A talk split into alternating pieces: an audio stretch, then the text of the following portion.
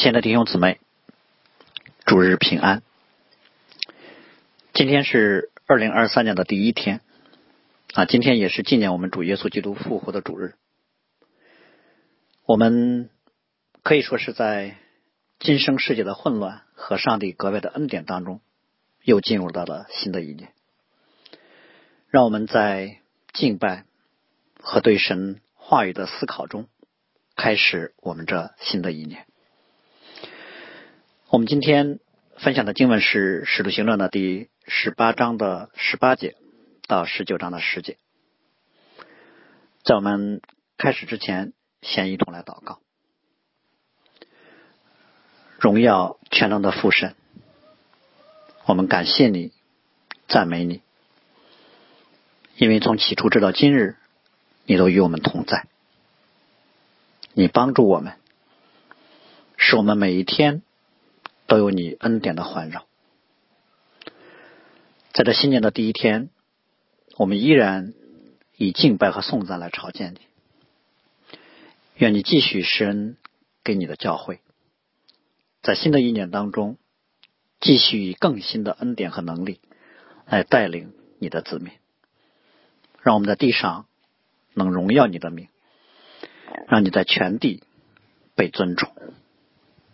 祷告奉我主。耶稣基督的名，阿门。我们今天分享的经文是保罗宣教旅程当中啊第二次旅行布道的结束和第三次旅行布道的开始啊这其中所围绕的城市呢就是以弗所。以弗所是保罗第三次旅行布道的中心城市啊，甚至可以看为。这是保罗在去往罗马之前最后一个宣教城市。保罗在离开格林多之后啊，就要去以弗所。啊，这两个城市呢，在地理位置上也是隔海相望。一个是在爱琴海的西岸，欧洲希腊半岛的都市；啊，一个是在爱琴海的东岸，啊，小亚细亚地区的希腊文化中心。当然，以弗所也是一个大城，啊，是河流的入海口。所以在当时呢，以弗所也是重要的商业港口，是交通和贸易的要塞。这个城市里面有很多的犹太人啊，据说也有很多的犹太会堂。同时呢，这个城市也偶像林立啊，最著名的就是亚迪米神庙。我们之前说过，如果说啊，雅典是保罗真正开始面对的跨文化宣教的第一次挑战。也可以看为是他的第一次挫折。那么，格林多就可以看为是保罗宣教旅程当中所面对的最具挑战性的城市。那么，以弗所呢？其实，以弗所我们可以看为是雅典和格林多的结合。以弗所不单是当时希腊文化的中心城市，而且从商业啊到交通到规模上也是首屈一指的，并且以弗所当时也是可以看为啊是那个地区。最重要的宗教中心。那保罗该如何来开展在以弗所的福音工作呢？那我们今天就从啊神在以弗所这个城市福音工作充分的预备和保罗啊新的宣教模式这个角度，从四个方面啊来分享早啊保罗在以弗所的福音工作。啊，第一个方面就是保罗的计划和修整啊，第二个。方面就是啊亚波罗的啊出现和服饰啊第三个方面就是施洗约翰啊保罗给他们重新施洗啊第四个方面是保罗在崔拉努学堂当中的服饰。呃虽然保罗是从格林多出发啊去往以弗所的啊但是我们啊却要看到其实保罗不是直接从格林多出发。就啊，立刻进入以弗所来开始服侍的。保罗在哥林多待了一年半的时间啊，他被圣灵感动，认为离开的时间到了的时候呢，其实他首先准备的是，他想先翻回到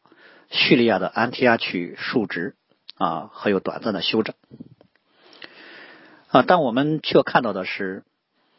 啊，保罗这一次结束第二次旅行步道，返回安提亚的过程。和他第一次在小亚细亚返回叙利亚安提亚的过程是完全不一样的。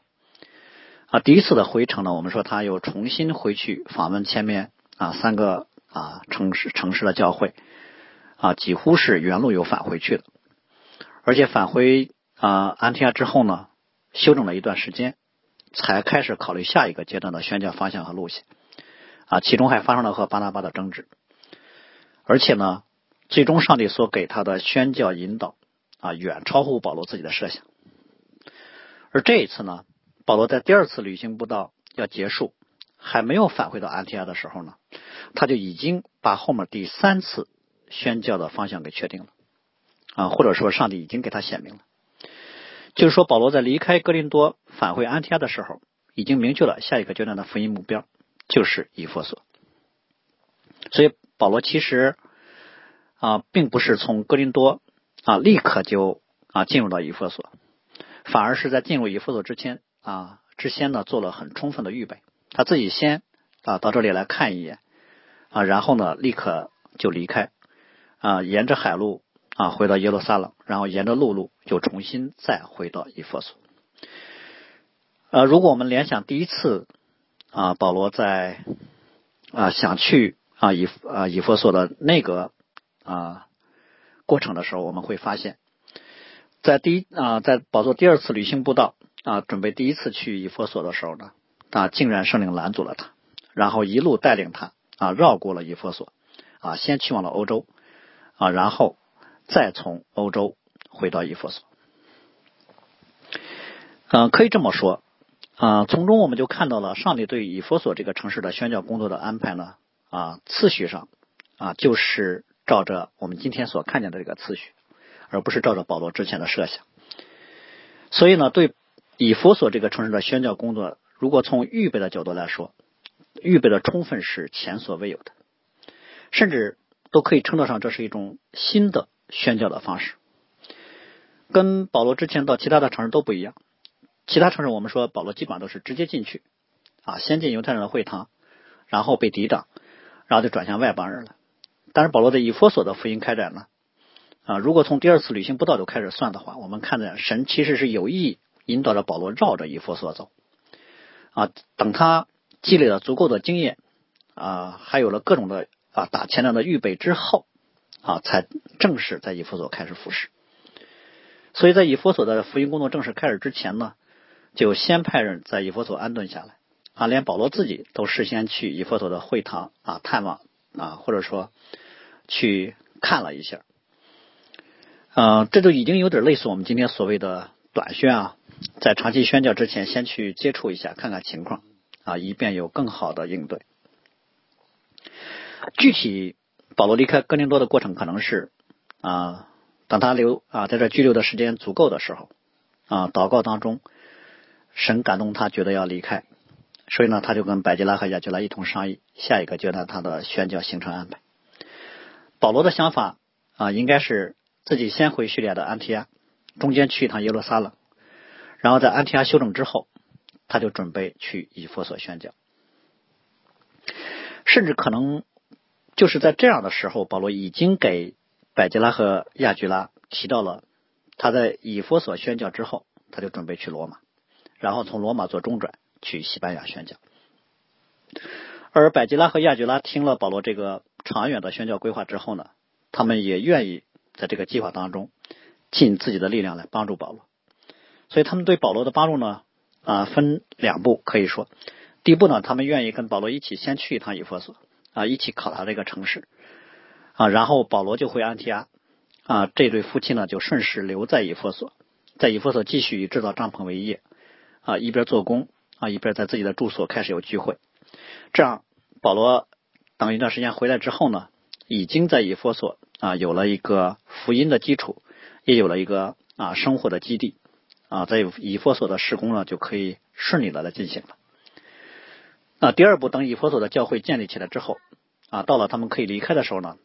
他们两个人就准备先行返回罗马，然后在罗马为保罗再做一些预备。啊，当然这里我们可能留意到了，百吉拉的位置被放在了雅居拉的前面，啊，可能暗示着在属灵上，啊，教会的服饰上以及在恩赐上，神给百吉拉的恩典更大。那在服饰当中呢，他也就更为突出啊。比如说这次从格林多离开，陪着保罗去以弗所，可能就是百吉拉有从圣灵来的感动，他就啊大力的支持自己的丈夫，选择跟保罗一起去以弗所。啊，在他们离开格林多的时候呢，保罗还啊专门在间隔里剪了头发。呃，因为保罗之前许过愿，当然陆家没有明确的说保罗许了什么愿啊，很可能跟他在格林多的经历有关啊。啊，比如说，除非上帝在有明确带领之前，保罗不会自己主动提出要离开格林多。啊，是不是这样不一定啊？对，有这个可能。犹太人许愿的规则是什么呢？就是在他们所许所许的愿成就之前啊。他们不喝酒，不剪头发，不接触死人啊，当然不接触死尸啊，包括动物的尸体都不接触啊，以此表示他们对于所许之愿的坚守和投入。当所许的愿成就之后，他们才剪头啊，并且还要在会幕前去献祭。从这里我们看到，保罗虽然已经信耶稣，并且做外邦人的使徒啊，虽然他反对在福音上啊在附加上割礼，嗯，但是呢。并不表示他在反对旧约律法啊，也不表示说任何情况下他都啊把律法在他的生活当中给废止了，而是在跟福音不冲突的情况之下，他在很多事情上其实依然照着一个犹太人的习俗来办事比如说给提摩太行割礼啊，比如说在这里他照着旧约拿先人的条例来许愿和守愿等等。但是真正还愿呢，他是需要到耶路撒冷的圣殿的时候才可以。所以呢，这次行程当中，他赶着去耶路撒冷啊，可能就有还愿的成分在。而坚格里这个港口呢，我们之前也提到过，是在格林多城的东南啊，是一个货物来往非常繁忙的海港啊。虽然呢，可以从这儿坐船去啊各去往各处啊，但是呢，船主要是货船，所以据说当时需要乘船的人一般是自备铺盖。保罗之所以选择在间隔里剪发呢？啊，可能就是考虑到他即将踏上很长时间的海上旅途啊，他把头发剪短了，就方便他的生活。好，那既然以弗所是计划中的下一个宣教城市啊，保罗就选择说先到这儿来看一下啊，他不是说马上就投入进去。所以到以弗所之后呢，保罗让百吉拉跟亚居拉他们就留在以弗所找地方住啊，准备就啊在这里面开始啊有新的生活。那他自己呢？就先去往犹太人的会堂，可能主要保罗考虑的是啊，这个时候还不是在以弗所正式传福音的开始啊，只是来打前站啊，打探一下啊，他并不知道犹太会堂对他啊所讲到的那个反应是什么啊。如果他们抵挡的很厉害的话，嗯，并不利于百吉拉跟雅居拉这这个城市的稳定，所以为保险起见，我想保罗就一个人先去了会堂啊，没有想到他这次短暂的停留。和在会堂的讲道呢，却取得了很好的效果。会堂里的犹太人对他讲的很感兴趣啊，没有抵挡，而且还很热情的邀请他再住一段时间，再接着讲。我想这就给了保罗将以佛所作为下一个宣教重心啊有外在的印证了啊。但是保罗呢，没有趁热打铁啊，看到效果不错，马上就留下来，反而呢，他啊清楚的说啊，现在不是他继续留下来的时机。啊，既然已经印证了这是上帝下一个阶段的工作中心，啊，就不急在这一时了。所以保罗想要继续按照他之前的计划，把该办的事都办好了，这样他就可以全力以赴的投入进来。所以保罗对会堂里的犹太人说：“神若许我，我还要回到你们这里来。”我想这句话可能也显出了保罗这个时候灵性的成熟和谦卑啊，他的心态从容了很多。啊，他可能已经知道怎样在平静安息当中来服侍，并且呢，他在服侍当中已经啊学会了一种谦卑当中的交托。因为我们知道以弗所当然是上帝所给他的带领了啊，也是他计划想要去传福音的中心的城市，他甚至都已经安排好了后续的行程。但是他并没没有把话说满，他却说：“神若许我啊，那我还要回到你们这里来。”就他把最终是否一定能到达这个城市的结果呢，交在了上帝手里面，神如果允许呢，就一定能够引导引导他顺利的来到。但如果中间出现了什么不可抗力，他自己也愿意顺服下来。所以我们既可以把这看成是保罗的谦卑啊，也可以看成是保罗自由平静的心态。他已经不再是把自己的计划跟期望当成最重要的了。他在实际的服饰当中学会了对于上帝随时的仰望和交托。如果是出于神的，那都是好的。所以他的计划跟上帝引导之间的这种平衡，我想他已经学会了。不管什么事他尽力去做，然后发生什么变化，他都乐意顺服。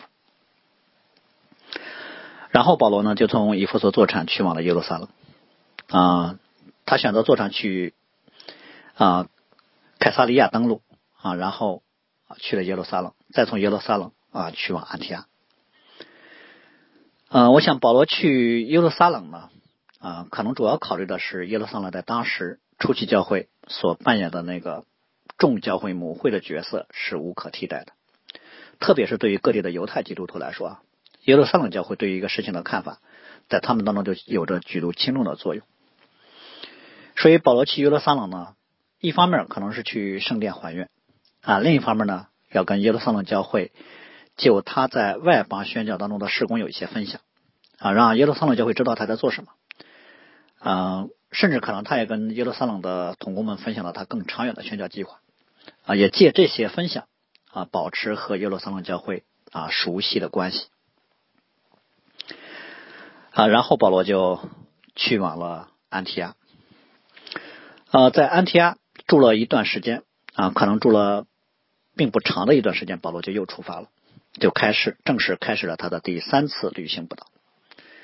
我们可以这么说，这是保罗最后一次在安提亚的休整了。嗯，从某个角度来说，保罗从这次出发之后呢，就去往了罗马，所以这也是他跟安提亚教会众弟兄的啊真正的告别。嗯，他在安提亚的时候，应该是把他后续的宣教思路计划啊，都跟同工们啊一起来啊沟通啊，一起来祷告了，然后他就从安提亚出发。跟第二次宣教旅程一样，走陆路啊，自东向西啊，经过特比路斯的一个念比西的安提亚。这一次他就没有被圣灵拦阻，从比西里的安提亚一路向西，中间没有经过任何停顿，直接就到达了以弗所。呃，就在保罗离开以弗所去往安提阿和第二次到达以弗所之间啊，出现了一个跟他有一些类似的青年犹太人啊，叫亚波罗。这个名字呢，其实是一个埃及人常用的名字，但是因为呢，亚波罗是生在亚历山大，而亚历山大呢是北非的第一海港，是当时罗马帝国在埃及最重要的城市，啊，它的重要性在当时啊是到了什么程度呢？啊，亚历山大呢，其实在学术上的地位啊不亚于雅典和耶路撒冷，啊，是当时北非非常著名的教育和哲学中心。据说有藏书量非常巨大的图书馆，啊，这个地方也是散居犹太人最多的城市。据说，啊，会堂也很多。嗯，旧约的那个希腊文的译本其实是译本啊，就是在亚历山大开始翻译的。所以这里的犹太人的思想呢，深受希腊文化的影响。我们可以把亚历山大看为是另一个犹太文化的中心，而。针对以佛所的福音群体，以及啊，针对啊，在希腊半岛上的教会的需要，神特别兴起了亚波罗这个工人。呃，亚波罗在亚历山大应该是从小就受了很好的教育啊，他精通旧约啊，精通希腊哲学，也精通修辞和雄辩，所以他在当时的犹太世界里面应该是比较有名的。所以陆家特别说他是有学问的。亚波罗的学问呢，主要体现在他最能讲解圣经，这就是他恩赐的特点。他自己不但能读懂啊，思想比较深刻，而且他还有以语言清晰表达的能力。他不但有语言清晰表达能力，而且他还能有与人互动啊讲解的能力。所以我们会看到他自己懂，他还能让别人听懂，他还能根据别人的反应来有更深入的回应。这就看到神赐给他在智力和语言能力有多重的恩赐。从某个角度来说，亚波罗可能跟保罗是同一类型的，他们当时都是学贯两栖文明，都有见识有口才啊，都能在希腊人和犹太人这两个群体当中来穿梭，啊，可以本着圣经真理跟当时的文化对话，啊，能从神学思辨的层面和经文解释的层面啊来跟人交流。只是呢，我们看到亚波罗这个时候他的信仰状况呢比较古怪，呃，应该是他已经信了，因为路加这里特别说他已经在主的道上受了教训，心里火热。将耶稣的事详细讲论，教训别人，但同时又说呢，他单晓得约翰的洗礼，那就表示他还没有奉主耶稣的名受洗，所以很可能他对于耶稣的知识都是来自于施洗约翰的门徒，而不是来自于彼得这些使徒。而我们知道施洗约翰在地上的时候呢，他的服饰主要有两大内容，第一就是指着耶稣的预言，看了神的羔羊除去世人罪孽的。那第二个就是他在约旦河施洗啊，让人为罪悔改。所以亚波罗这个时候在信仰上可能有两点是清楚的：第一，就是人都是有罪的，包括以色列人，律法也不能让他们自动成为神国的子民。所有的人，包括以色列人都需要悔改信耶稣。那第二呢，他可能知道耶稣是可以除去世人罪孽的，神所预备的那位救主。但是很可能关于耶稣是怎样具体的除去世人罪孽的，比如说基督的道成肉身、十架受苦、复活升天啊、赐下圣灵等更多的真理，他却可能知道的不够清楚。所以这里所说的亚波罗在主的道上受了教训呢，这里的主道呢，可能不是指啊他从一个已经重生得救受洗的新约基督徒那儿传给他的完整的福音真理，而是指他从施洗约翰那里所得来的一些部分的福音真理。啊，很有可能是当年因为有人在约旦河听了施洗约翰的教导，也受了施洗约翰的洗，啊，就从那儿回到了亚历山大，啊，然后呢，就开始照着他所领受的，在亚历山大来教导别人。那亚波罗就听见了，就受了影响。但即使是亚波罗只知道部分的真理啊，但他依然被这部分真理啊激动的心里火热，所以他在开就就是在。知道一部分的情况下，他还敢于在会堂里面放胆讲道，讲耶稣的事，教训别人。他就把他所知道的、所信的都讲出来。所以我们看到神在这个人身上有格外的恩典。而这个时候留在以弗所的百基拉和亚居拉呢，听见了亚波罗的讲道，就立刻发现了他在真道上的欠缺，所以呢，就专程把他请到家里来，把神的道给他讲解的更加的详细。啊，原本呢，百基拉、亚吉拉在以弗所主要是为了帮保罗啊，在这个时候呢，啊，他们也成为了亚波罗的帮助。所以我们看到这对夫妻呢，是特别蒙神使用啊，具有很强的扶持和见到他人的恩赐。啊，我们要留意陆家在这里不用说就接他来，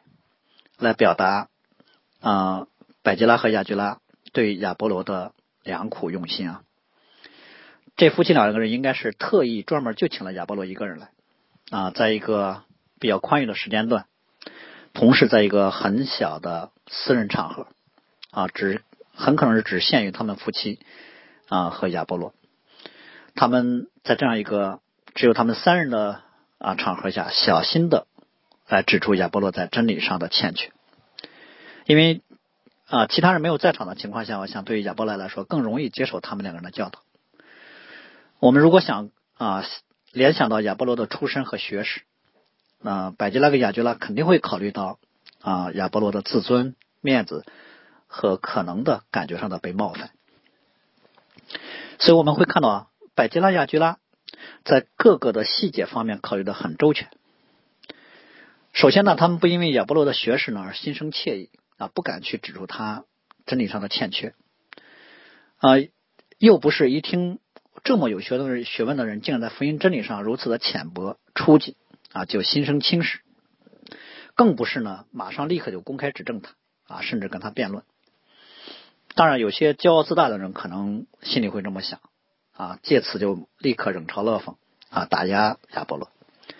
显然，百吉拉跟雅居拉没有任何一点点这样的想法，他们想的是怎么能够帮到这位大有恩赐和热心的年轻人。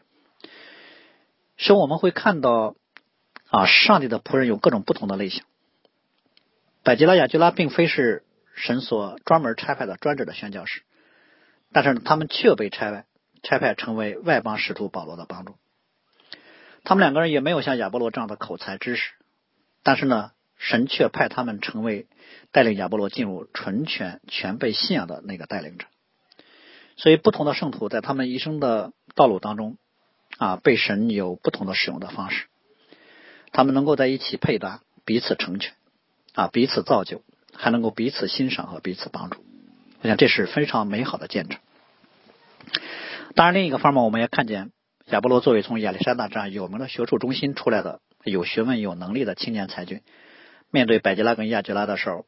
啊，也虚心受教，因此就大大的蒙恩。当然，我们说真正有学问的人，他的特点就是很谦卑。甚至我们说，可能亚吉拉跟百吉拉就啊，马上就给亚波罗就重新施洗了啊，让他归在基督的名下啊。这个时候，我们会看到以弗所从某角度来说，已经开始有了聚会，就在亚吉拉跟百吉拉家里了。亚波罗在作为世袭约翰的门徒的时候，就已经很有能力了。啊，今天他又得到了全备福音真理的教导，我想对他来说，灵性上的这种豁然开朗，就使得他如虎添翼。所以，他不但是从对圣经的真理理解的深度，而且从服饰的热情上，马上就进入到另外一个新的层次了。啊，他立刻都想要去亚该亚服侍那里的教会。啊，其实去亚该亚可能主要就是去雅典格林多。啊。他为什么要去想去格林多呢？很可能也是从百吉拉跟亚居拉这里听到了关于格林多教会的一些问题。所以呢，他心里就有感动，要过去帮助格林多教会。而百吉拉跟亚居拉呢，也很支持他去，因为他们也觉得亚波罗可能真的能够帮到格林多教会。那事实上呢，啊，亚波罗在格林多教会呢，也的确是不负众望。啊，这里特别说他在众人面前极有能力，博到犹太人，引耶稣啊，引圣经证明耶稣是基督。说我们会看到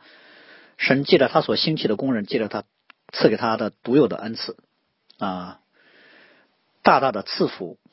啊，给哥林多的教会。当然，亚波罗可能也正是哥林多人所欣赏的那种类型啊，旁征博引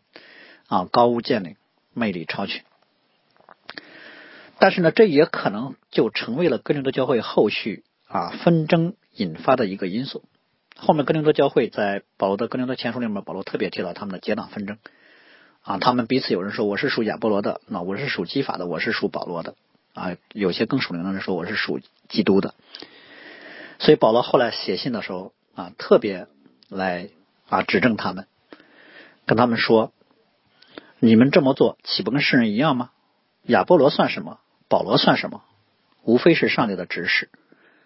啊。保罗只是栽种了，亚波罗只是浇灌了，唯有神叫他生长。所以栽种的不算什么，浇灌的也不算什么，只在乎那叫他生长的神。啊，不管怎样，亚波罗是在哥林多教会啊，的确啊大有能力，也给他们提供了很多的帮助。啊，后来保罗在以弗所的时候，应该是跟亚波罗啊碰面了。嗯，亚波罗从哥林多回来的时候，应该遇见了保罗，而他之所以回来呢，也可能跟哥林多教会的接纳有关。所以保罗后来的哥林前书前书里面曾经说过，说至于兄弟亚波罗再三劝他啊，同弟兄们到你们那儿去，但是他那个时候绝不愿意啊，他说后面有了机会再去。说我们会看见亚波罗真的是既有学问又有见识，呃，他跟保罗之间彼此之间从来没有成为对手，反而呢，他跟保罗成为了配搭啊，关系融洽的同工。所以，对于亚波罗的出现，我们一方面说可以看为这是上帝给以弗所啊以及给希腊各城市啊教会的福音的助力啊；另一方面也可以看为这是保罗其实可以离开啊希腊半岛和亚细亚地区啊去往更远宣教的一个信号。那因为有一个从真理啊和能力等各个方面和保罗类似的同工出现了。好，然后我们来看保罗在进入犹太犹太会场之前啊，遇见了一些啊门徒。呃，从亚波罗我们可以看到，以弗所其实是一个有一定福音基础的城市啊，当然也表示以弗所这个城市的信仰状况非常的复杂，各种异教的啊，各种犹太教的，包括世袭约翰的各种教导啊，在四处啊都在传播。所以保罗在这个城市不是单单要传讲纯正的道理，还要显出他传讲真道的能力。而他在还没有进入会场之前呢，他就先遇见了几个自称是耶稣门徒的人。那照常理，我们知道保罗一定是心生亲近啊，然后会跟他们去交流。但是，一谈话呢，保罗可能就发现这几个自称门徒的人还不能算是耶稣的门徒。为什么呢？因为他们只是受了约翰施洗约翰悔改的洗，他们还不知道圣灵。所以这几个人很可能跟亚波罗差不多啊，都是信了施洗约翰的教导的施洗约翰的门徒啊，也也有可能他们就是在会堂听了亚波罗的讲道而信的。是否成为基督的门徒呢？其实从本质上来说，不是以某种洗礼和宣宣称信了啊作为啊本质的特征的。其实领受圣灵才是最本质的。也因此呢，使徒行传当中呢，圣灵有四次的方式啊，以四次可以眼见的方式来降下来。之前我们都提到过，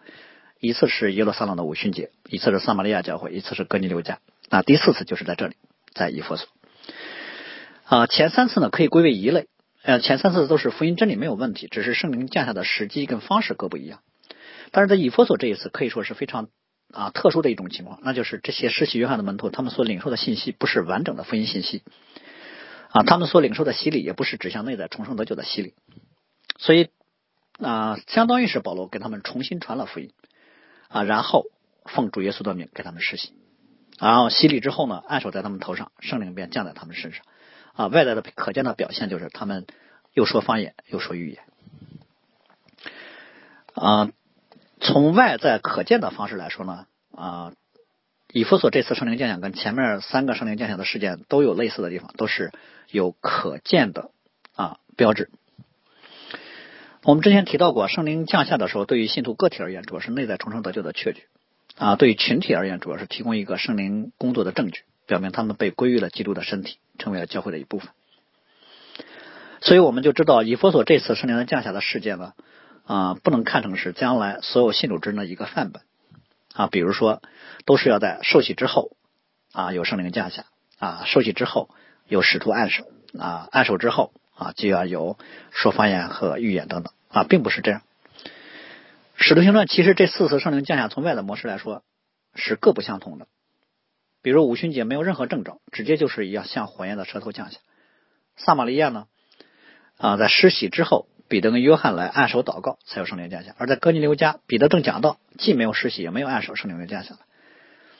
所以以弗所这次保罗给施洗约翰的门徒施洗按手呢，啊，依然是一个很特殊的事件。那么，对于我们今天的基督徒来说，我们说我们领受圣灵的外在标记有哪些呢？嗯，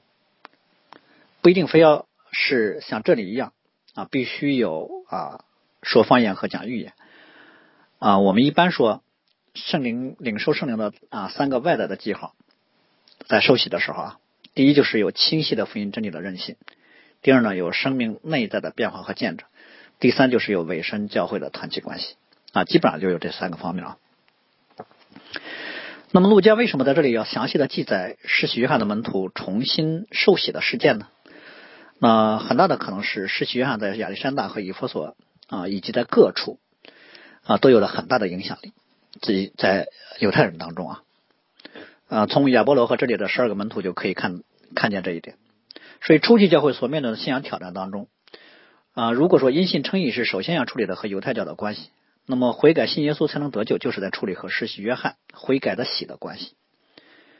所以从耶路撒冷会议呢，处理律法和福音的关系，到这里在以弗所啊，保罗处理了施洗约翰的教导和福音的关系，对于当初教会的建立和扩展啊都是非常重要的事情。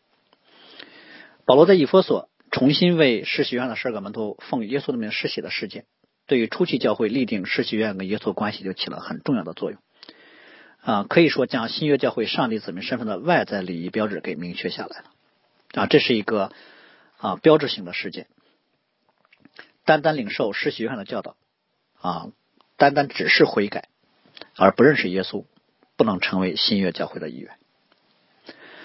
所以在论到施洗约翰的时候呢，啊，使徒约翰在啊约翰福音当中特别说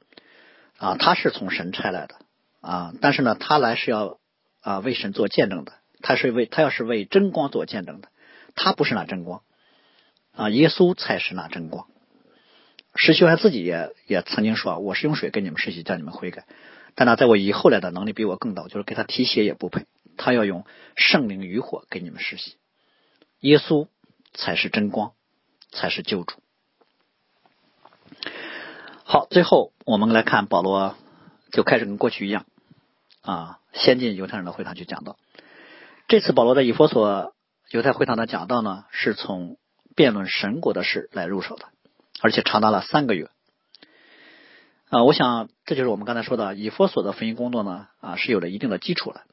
嗯，所以保罗这一次在会堂里面讲到呢，啊就是特别针对他们之前已经听到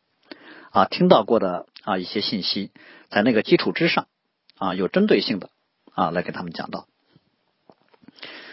嗯，同样的情况也是在会堂里面有不信的人，讲到一段时间之后，有人就开始在众人面前毁谤这道，而保罗一看见这种情况的出现。就立刻决定要离开，并且叫门徒跟他们分开。我想这就是保罗事先已经啊拟定好的策略。这也表示保罗这个时候对于犹太人的抵挡啊和毁谤已经有了很成熟的应对的思路了。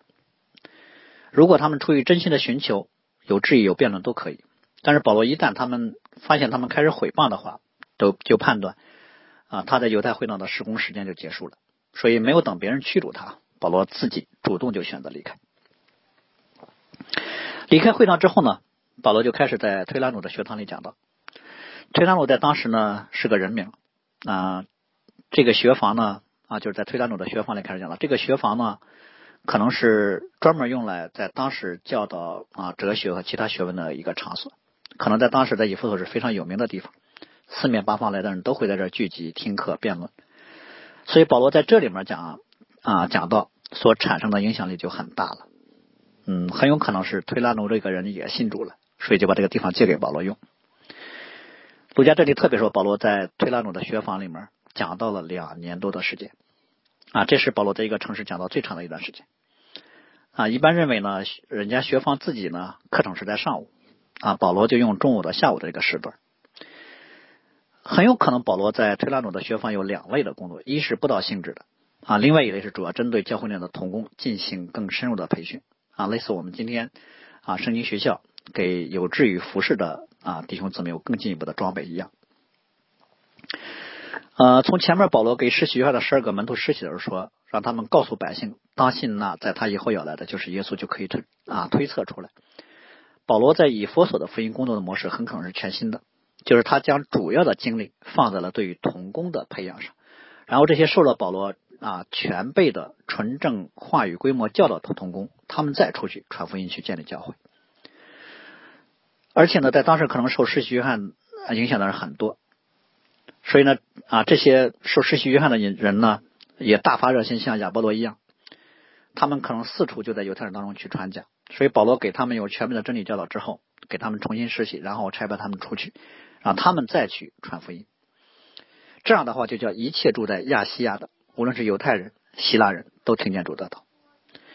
啊，这可能也是保罗后来写给格林多的教会里面说啊，写给他们的书信里面说的。我仍旧住在以弗所，要等到五旬节以后，因为有宽大又有功效的门为我开了，并且反对的人也很多。所以从某个角度来说，以弗所在当时就成为了那一个地区的福音中心。有大批的人在这里听到福音，并且在这里受教，然后他们再出去去四周再去传福音，去建立教会。所以保罗在以弗所这三年期间，可能周围的城市像哥罗西亚、老底加、西拉波利亚等等这些城市的教会都先后建立了起来。好，我们最后的简单的总结对这段经文就是：嗯，保罗第一次旅行不到，如果是在亚细亚地区的东部建立教会。啊，第二次旅行布道呢是在希腊半岛建立教会。那么，保罗第三次旅行布道的中心或者重心啊，就是以弗所这一个城市。这也是保罗在他的宣教过程中停留时间最长的一个城市。啊，这也是福音的果效最为轰动的城市，或者说，这是保罗一生服饰当中所产生的影响力最大的城市。当然，这个城市也是保罗所做的预备最为充分的地方。啊，也是各方参与配搭彼此服饰啊，同工最多的一个城市。如果说在哥林多是神给保罗个人预备了各种帮助，那么在以佛所呢，其实就是神在福音的啊传播上做了各种的预备。那先是百吉拉、雅吉拉夫妇啊，然后是亚波罗啊，然后是推拉努的学法。而且呢，在保罗真正投入进来之前啊，他先做了充分的修整和灵性各个方面的预备之后，才投入进来的。所以这次从以佛所的福音工作的模式来看啊，我们看到保罗在各个方面都从容了很多啊，各种情况也应对的得当。甚至我们说，在以佛所其实是采用了一个新的宣教策略跟方式啊，它不是从零完全开始的完全拓荒的一个城市。它更像是对有一定福音基础城市的一个扩展的支持，因为它培养了很多童工成为宣教的工人，然后这些工人再去往亚细亚各处去传福音、建立教会。所以从某个角度来说，我们说以佛所是保罗宣教工作的高峰时刻。那最后我以保罗写给格林德教会当中的一段话来作为我们今天正道的结束。保罗在格林德后头四章一到六节这样说。我们既然蒙怜悯受了这职分，就不丧胆，乃将那暗昧可耻的事弃绝了，不行诡诈，不谬讲神的道理，只将真理表明出来，好在神面前把自己建于个人的良心。如果我们的福音蒙蔽，就是蒙蔽在灭亡的人身上。此等不信之人被这世界的神弄瞎了心眼，不叫基督荣耀福音的光照着他们。基督本是神的像，我们原不是传自己。乃是传基督耶稣为主，并且自己因耶稣做你们的仆人。那吩咐光从黑暗里照出来的神，已经照在我们心里，叫我们得知神荣耀的光显在耶稣基督的面上。我们一起来祷告：是的，主啊，你的光正在全地照耀，你让人听见福音。你救人脱离黑暗，借着你的仆人啊，借着各种不同你的仆人，以你自己所安排的奇妙的方式，让人认识你，归在你的名下。求起初感动亚波罗、感动保罗、感动百吉拉、雅吉拉等人的圣灵，今天也照样在这个时代当中来感动我们，让我们所服侍的时代里面那些你所认识的子民听见福音。认识你，和我们在你里面一同来敬拜、尊崇我们的神。愿你的福音像真光一样照亮这地，照亮这弯曲背谬的时代。